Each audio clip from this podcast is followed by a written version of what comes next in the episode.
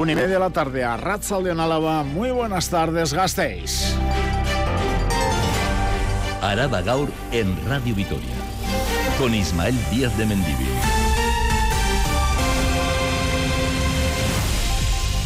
Incendio, como les venimos contando, en un edificio anexo a las Alexas que podría haber terminado en tragedia hoy en Vitoria-Gasteiz. Nueve personas desalojadas de madrugada en el paseo de la universidad y la rápida actuación policial que evita en esta ocasión lo peor. Días de colas para hacerse con la tarjeta BAT personalizada y días de gripe A que se multiplica en las últimas jornadas. Miércoles con datos del paro que se mantiene sin prácticamente cambios en el último año en Araba, con lo que hoy hay 19.056 personas desempleadas en nuestro territorio y día en el que los bomberos son noticia, sí, por el incendio de las Salesas, porque no van a salir en la cabalgata de Reyes y porque tienen que ir a un piso de Vitoria ya que el gato no dejaba entrar a los dueños. El gato de un domicilio de la calle Gorbea estaba, según fuentes municipales, agresivo. Rafa Unguía, Arracha León. Arracha León misma. Tú, a pesar de lo de ayer en Anoeta, estás tranquilo, Sí, como Luis García Plaza, que además es optimista, valora el punto positivamente. Eh, hay otra versión, eh, por ejemplo, la de Ander eh, Guevara, que fue protagonista, le hicieron a él el penalti en el que dice, uff, se nos han escapado dos puntos, así que hay para elegir. Lo cierto es que el Deportivo a la vez los tuvo muy cerca, los tres puntos, una victoria que hubiera sido ayer un subidón en Donostia, pero la Real apretó muchísimo, con 10 prácticamente el conjunto de Vizcuano 60 minutos, y el Deportivo a la vez se va al final de la primera vuelta con 17. Eh, si se dobla ese registro en la segunda, mm, me da que no va a dar, pero paciencia. Ahora viene el sábado la Copa, que es un partido realmente atractivo, y a reponer eh, fuerzas. Enero va a ser un mes vital para el Deportivo a la vez. Llegarán rivales que enfrente desde luego tienen también mucho en juego. Por ejemplo, sin ir más lejos, llegará el Cádiz. A ver qué pasa. Hoy también comienza el carrusel de partidos en el caso de Basconia, 11 a lo largo del mes de enero. Una auténtica locura, además de muchísimo nivel. Para empezar, Panathinaikos en casa, hoy 8 y media en el Bues Arena. Vienen jugadorazos como es Lucas, Mitoglu, uno de los mejores cuatro, decía ayer Dusko Ivanovic de la Euroliga, y Luca Bildoza. Así que casi nada, bien en racha el conjunto griego, pero hay que empezar bien para seguir en eh, la eh, pelea. No solo vamos a contar hoy el partido de Basconia, también el de Araski a las 8, el estreno 2024 en casa las de Urieta ante Cadilaseu, un equipo que prácticamente ha calcado los registros del conjunto Gasteiztar, así que tarde-noche espectacular. Hoy toca básquet aquí en Radio Vitoria. Ayer Anoeta, hoy Mendizorroza y el Bues Arena. Y otro apunte tienes, Mungi. Catedral a partir de las 2 y 20 analizamos todo lo ocurrido ayer en Mendizorroza y también lo que pueda suceder en ese partido de Copa con la afición en medio. Vamos, eh, la salsilla 656-787-180. El que quiera opinar ya, abierto el WhatsApp. Perfecto, Mungi, es que ricas un día más. En el control técnico, Yanire Aspuru. Un día más también en Radio Victoria, Arabek Gaur. A miércoles, recuerden, miércoles 3 de enero 2024 les habla Ismael Díaz de Mendivil. Araba Gaur.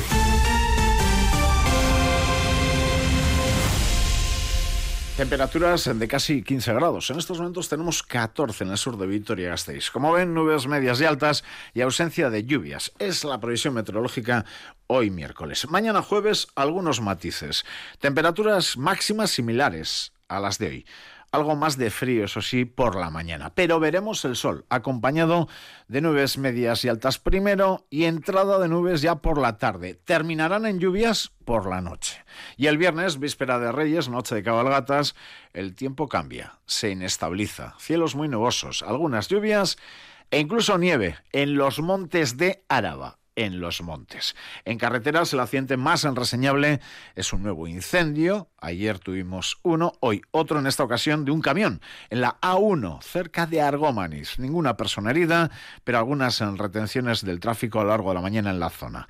Portada hoy 3 de enero para otro incendio. Como saben, como se lo venimos contando desde la madrugada, ya que a la una menos 20 de la madrugada, 12 personas pertenecientes a dos familias han tenido que ser realojadas tras un incendio de gran magnitud en un edificio de la calle Corazonistas con influencia con el Paseo de las Universidades, aquello que se llamaba el cuarto de hora. Es el momento del incendio. En ese momento, nueve personas, entre ellas dos menores, se encontraban en el interior del inmueble que es propiedad, por cierto, del obispado. Afortunadamente, todas ellas han podido salir ilesas, aunque el tejado del inmueble se ha derrumbado a causa del fuego, Adrián Nicolau. El fuego se ha iniciado pasada la medianoche sobre la 1 menos 20 de la madrugada. Un taxista ha sido el encargado de avisar del incendio. Rápidamente, una patrulla de la policía local se ha personado en el edificio ubicado en la calle Corazonistas, alertando a los moradores que se encontraban profundamente dormidos y ajenos al incendio. Vinieron la policía a eso de las 12, nos levantaron que saliésemos rápido de la casa, salimos y estuvimos viendo que el techo se estaba quemando y había mucho humo. No sabemos lo que ha pasado, no, sabemos cómo se ha incendiado aún. En el momento del incendio, nueve personas se encontraban en el interior del edificio, entre ellas dos menores. Todas ellas han podido salir ilesas, sin daños. Iñaki Gurtubay, concejal de seguridad. Lo que ha habido es un incendio que ha destrozado absolutamente la techumbre del edificio, que está bueno, pues, totalmente destrozado. Pero bueno, no hemos tenido ningún daño personal gracias, por las cosas, pues a esta actuación de la patrulla de la policía local. Dos familias, 12 personas en total, residían en este inmueble de acogida propiedad de la diócesis de Vitoria. Algunos han pasado la noche en los locutorios de las hermanas salesas en colchones tirados en el suelo, mientras que otros han podido alojarse en casas de familiares. La diócesis ya está buscando un nuevo alojamiento para estas familias. De momento, se desconocen las causas del incendio, aunque se están investigando. Las hipótesis que se barajan son varias, como que podría haber sido causado por una estufa o por algún problema eléctrico detectado la semana pasada. Ahora les vamos a hablar de mucha desinformación, largas colas y enfados es lo que hemos encontrado esta mañana, lo ha encontrado Radio Vitoria en la oficina que tiene Escotren en la calle Sancho el Sabio de Vitoria, Gasteiz, donde se expiden las tarjetas BAT. Hay un aluvión de personas que acuden a personalizar su tarjeta BAT para que se apliquen todos los descuentos en el transporte público y se encuentran con largas esperas y muchas dudas. Desde esta oficina se traslada que no es necesario personalizar dicha tarjeta para tener las bonificaciones ni en el tranvía ni en los autobuses de tu visa, solo que es para aplicar en personas usuarias de Álava Bus, los autobuses de la red foral. Edurne Trascastro. Pocas son las personas que salen de la oficina de Euskotren de Sancho el Sabio con su tarjeta BAT personalizada. La cola es constante durante todo el día, ya que son muchas las personas que acuden a personalizarla para viajar con bonificaciones en el tranvía o en tu visa. Desde allí nos confirman que no es así, no es necesario. La gente se cree que en, el, en tu visa y en el tranvía eh, se va a aplicar el mismo descuento que está haciendo la Diputación. Y por el momento no hay ningún cambio. Hoy por hoy no, sigue igual, 50%. Lo único que ha cambiado Diputación, los de Alababus. Información que sorprende a quienes acuden, que han esperado largas colas para personalizar la tarjeta y al final salen sin realizar el trámite. Antes de que termine el año había preguntado y me dijo el chico, ¿y por qué quiere usted personalizarla? Y ahora me volvió a preguntar lo mismo, ¿para qué la quieres personalizar? No, me dio mucha información, pero bueno. Pues sí, bastantes complicaciones y colas, la verdad. Mucho no lo facilitan, yo creo. Que no la... que me va a dar lo mismo, tenerla que no. Pero bueno, nos vamos igual, con las tarjetas normales y sin bono joven y sin nada enfado y malestar de las personas usuarias y también por parte de los trabajadores que están sobrepasados por el aluvión de gente. Que es horroroso. Desde que salió la noticia, o sea, el jueves a la tarde, ya empezamos el viernes y horrible. Y es que en prensa se publicó que sí haría falta. Desde Euskotren aseguran que es un tema complejo, que a día de hoy no hay fecha ni información. Lo que sí está claro es que la VAT personalizada es beneficiosa para las personas usuarias de Alababús. Hasta ahora teníamos un precio porque había un, algo especial y nos ha dicho el conductor, oye, personalizarlo que a vosotros os merece la pena. Entonces por eso me la he personalizado, pero nunca la he tenido personalizada. Soy de la zona rural, entonces a la Babus eh, ya hay que hacerlo porque van sumando ahí descuentos. Ese es el ambiente que ha recogido hoy en la calle Sancho el Sabio, en esa oficina de Euskotren, nuestra compañera Durne Trascastro. Por cierto, el Carrequín Podemos pide a los gobiernos de Partido Nacionalista Vasco y Partido Socialista Euskadi que no limiten los descuentos al transporte. Se seguirá hablando seguro de esta cuestión. No dejamos la movilidad, no dejamos el transporte público. Recuerden, esta tarde a las 5, convocada por la plantilla de Tuvisa, como saben, en conflicto laboral, manifestación. Va a partir del Centro Educativo R. Cabarri y lo va a hacer hasta la Plaza de la Virgen Blanca. Todo ello a menos de una semana de nuevos paros convocados a partir del lunes. La manifestación hoy a las 5 de la tarde. También en víspera de un nuevo encuentro entre el comité y la empresa, el cuarto ya para intentar dar salida al conflicto. Vamos a escuchar al concejal de tráfico, hoy protagonista en Radio Victoria por diferentes motivos, Iñaki Gurtubay, y es que ofrece, según Gurtubay, el ayuntamiento, el gobierno municipal, flexibilidad y espera realismo por parte de la plantilla. Mi intención siempre es intentar llegar a acuerdos con el comité de empresa, acuerdos que tienen que partir de una cierta flexibilidad por parte de la empresa y de un cierto realismo por parte de los, del comité de empresa. Lo volveremos a intentar y lo intentaremos las veces que haga falta, a ver si mañana es, el, es la definitiva, ¿no? Ojalá. Recuerden que a partir del lunes, lunes, miércoles y viernes, si esto no se arregla, nuevos paros, desde las 5 de la madrugada hasta las 9 de la mañana. Seguimos con movilidad. Calmar al tráfico el, tráfico en los alrededores de los centros escolares, fomentar la movilidad sostenible para acudir al colegio, a la Icastola.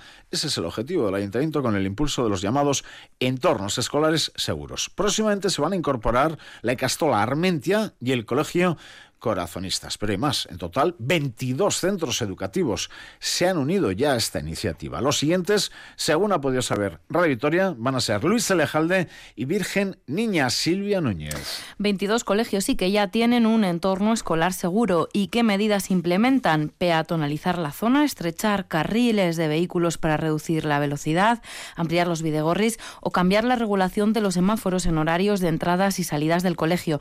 Son algunas de las acciones emprendidas por el Ayuntamiento Gasteiztarra en estos colegios, en sus entornos. Los próximos en tener calmado de tráfico serán Icastol Armentia y Corazonistas. El Ayuntamiento invertirá 240.000 euros en ambas intervenciones. Ya ha adjudicado las obras que están a punto de comenzar y en la planificación municipal los siguientes en salir a contratación serán los trabajos en los colegios Luis Elejalde y Virgen Niña. Escuchamos a la concejala de Espacio Público Beatriz Artola Zaval. Es una estrategia que ha resultado eficaz para mejorar la seguridad y también para fomentar una movilidad más sostenible y saludable. Fomentar los desplazamientos en bicicleta o andando que sean seguros. Y hemos actuado ya en 22 colegios y castolas. Próximamente iniciaremos las obras en los entornos escolares de Corazonistas y de la Icastola Armentia, obras que ya están adjudicadas. Y estamos trabajando ya en proyectos para los colegios Luis Elejalde y Virgen Niña. El objetivo de esta iniciativa, recordemos, no es solo lograr desplazamientos más seguros, es también fomentar que los niños y niñas puedan ir a clase en bicicleta o a pie, dejando atrás el vehículo privado y consiguiendo además más autonomía y hábitos más saludables. Araba Gaur. Las noticias de Álava.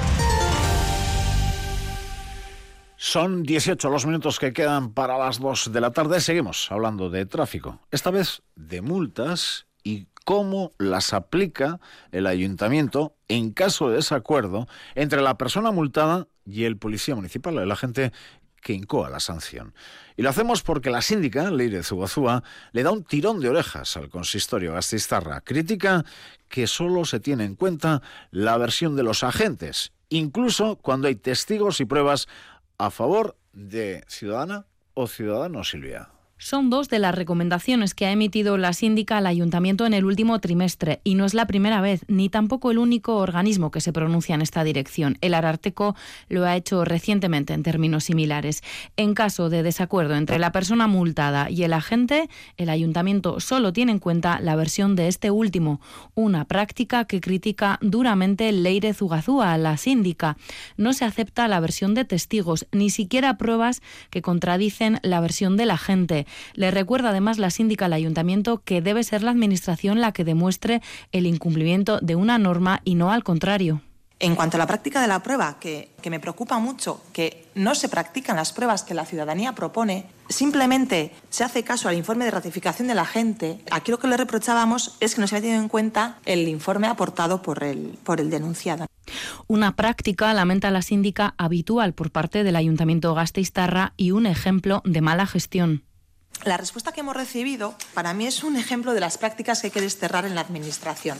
Esto es no entender para nada en qué consiste nuestro trabajo. A mí la respuesta, que oído en muchas ocasiones en otros departamentos también de, pues si no estoy de acuerdo, que vayan al juzgado, cuando es una multa de 200 euros y una tasa de grúa de 150, pues normalmente la gente no acude al juzgado por estas cuestiones.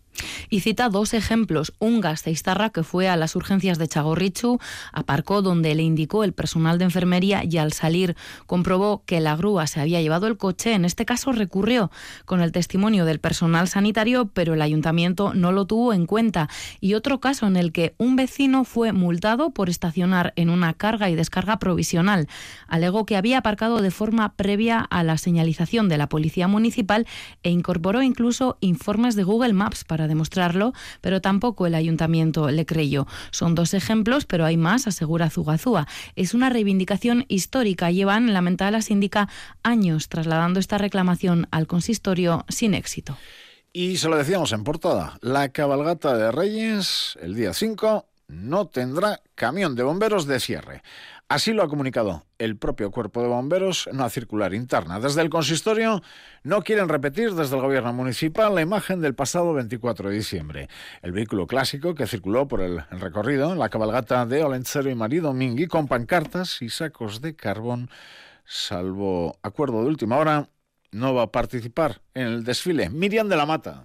El Ayuntamiento de Vitoria-Gasteiz no invita a los bomberos a participar en la cabalgata de Reyes el próximo día 5 de enero. Tras los hechos ocurridos en el desfile del 24 de diciembre, afirman, no se puede garantizar que el camión de bomberos lo haga en las condiciones idóneas. Iñaki Gurtubay, concejal de Seguridad Ciudadana, entrevistado esta mañana en Radio Vitoria, asegura que las reivindicaciones son legítimas, pero que no es el momento ni el lugar para ellas una plataforma de reivindicaciones que son absolutamente legítimas, pero yo creo que la cabalgata de reyes es cabalgata de reyes. Y los protagonistas son los niños y los reyes. Y cualquier otra reivindicación tiene que dejarse para otro momento. A partir de ahí, quien quiera hacer reivindicaciones legítimas tiene otros momentos, tiene otros lugares, tiene otras ocasiones para hacerlo. El cuerpo de bomberos denunció en noviembre al ayuntamiento por la falta de inversiones en materia de equipamiento y seguridad, unas inversiones que actualmente no se ven reflejadas. Las reuniones mantenidas no dan avances y lamentan que los problemas no se hayan solucionado en más de una legislatura. Raúl Viloria es bombero en Gasteiz todo cuesta dinero, pero siempre hemos recibido no, no, no, no hay dinero, no hay dinero. Hay algunas, algunos aspectos ya importantes en el servicio que se tienen que solucionar, pero cuando llevamos ya tiempo reclamando cosas y no tenemos ninguna respuesta y no hay ningún avance, pues al final nos vemos un poco abocados a hacer este tipo de, actos. Para nosotros no es agradable, a nosotros no nos gusta ir a la cabalgata con pancartas. Hemos ido muchos años y queremos seguir yendo. Salvo un acuerdo de última hora, el camión no pisará la calle durante la tarde del día 5. Esto es Araba Gaur, con Ismael Díaz de Mendivil. Euskadi ha cerrado el año con más de un millón de afiliados a la seguridad social. Las cifras de afiliación muestran también incrementos en Álava, donde hay 3.520 afiliados más que en 2022.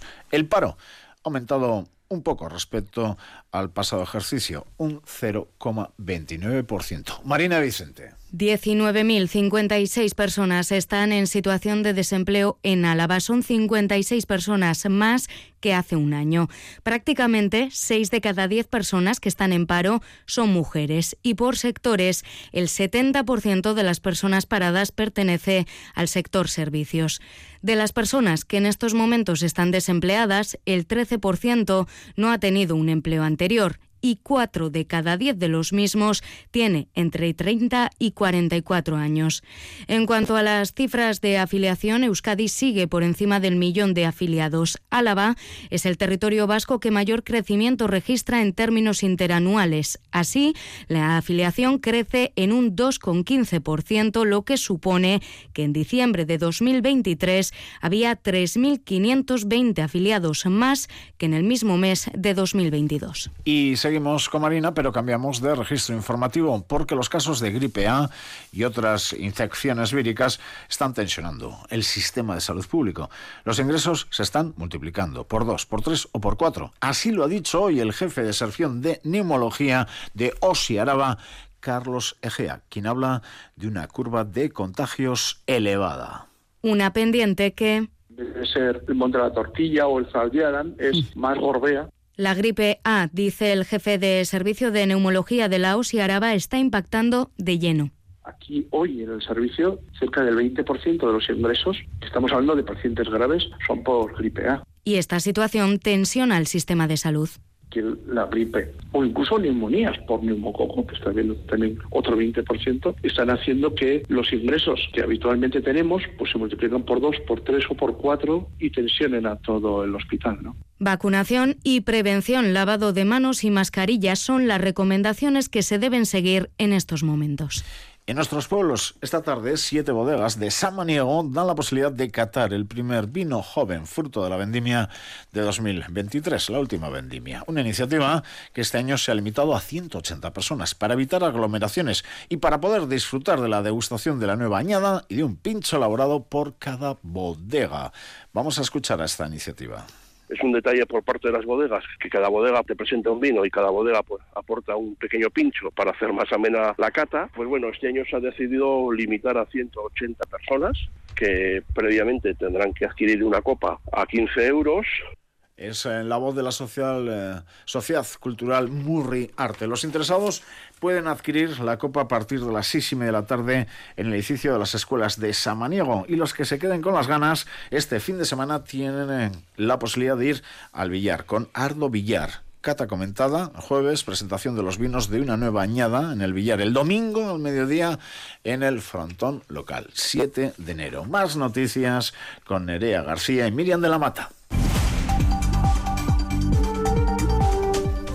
Detenido un hombre de 40 años por quebrantamiento de una orden de protección. Los hechos ocurrieron poco antes de las cuatro y media de la tarde cuando una patrulla que realizaba labores de seguridad ciudadana por el barrio de Coronación observó al varón caminando por la calle Badaya. Conocedores que tenía una orden de alejamiento respecto de su madre, los agentes procedieron entonces a identificarlo. También ayer detuvieron a un hombre de 47 años por presunto tráfico de drogas al encontrarle 11 bolsas con su en un intercambio con otro varón. Los y las alavesas gastarán una media de 145 euros en las rebajas de enero. Según el informe, el porcentaje de consumidores que acudirán a las rebajas en Araba es el 93%, uno de los más altos del Estado. Solo lo superan Madrid y Barcelona. Por territorios, el gasto previsto es de 201 euros en Vizcaya y 176 en Guipúzcoa, por lo que, a pesar de ser el territorio donde más movimiento de consumidores se espera, el gasto es menor.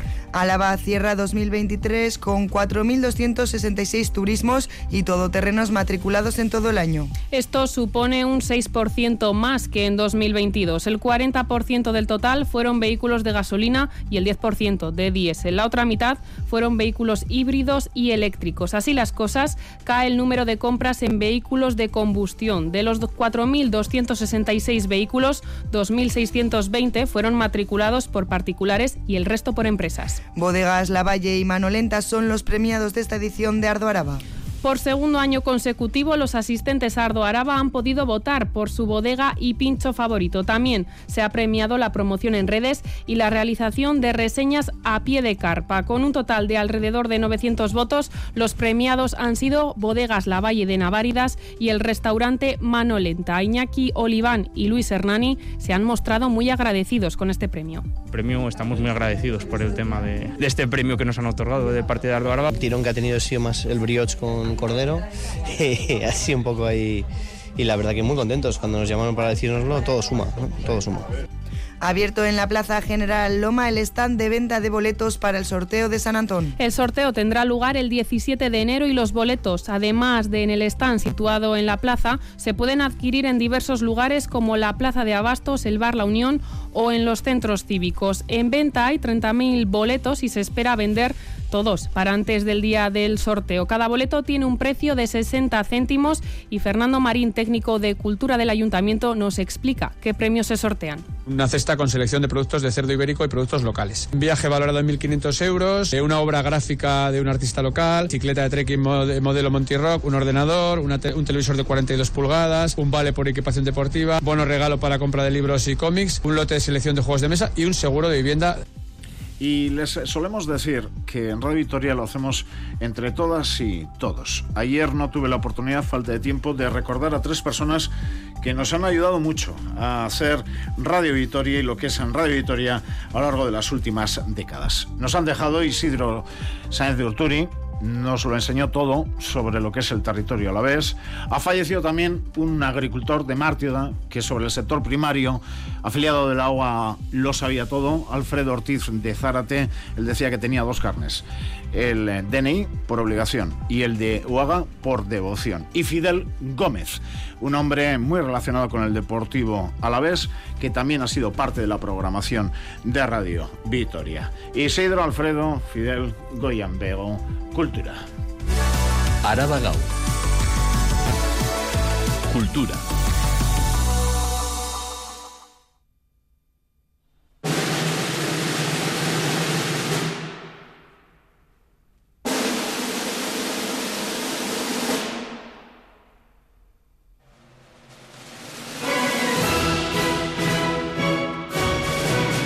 ¿Cómo viene Xavido Cristiano? Arracha León. Arracha León. Urtelo Rión.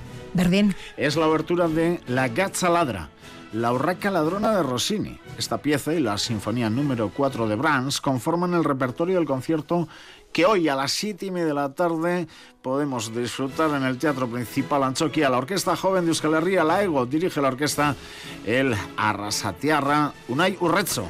Asentado en Corea del Sur desde hace dos décadas, este trombonista y director de orquesta fue miembro de la primera promoción de la EGO y se reconoce en cada uno de los y las jóvenes que integran esta agrupación musical.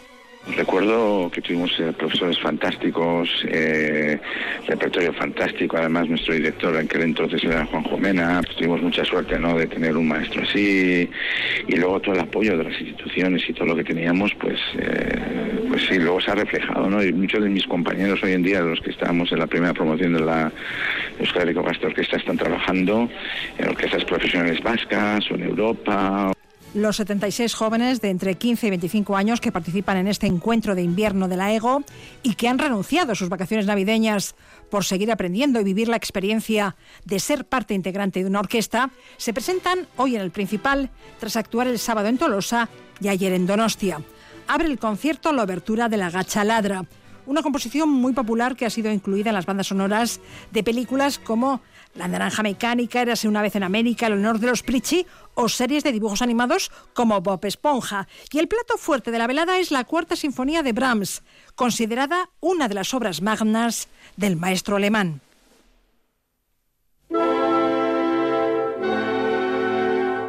Urrecho ha pedido a sus pupilos que disfruten de la interpretación pasen bien, ¿eh? Yo creo que al final la música no se trata de, hombre, siempre se trata de tocar al más alto nivel, pero es más importante disfrutarlo, eh, tocarlo con mucha pasión y sobre todo aprender de cada experiencia. La cita con la joven orquesta de Euskal Herria es hoy a las siete y media de la tarde en el Principal. Solo quedan entradas en Anfiteatro Segundo y pocas.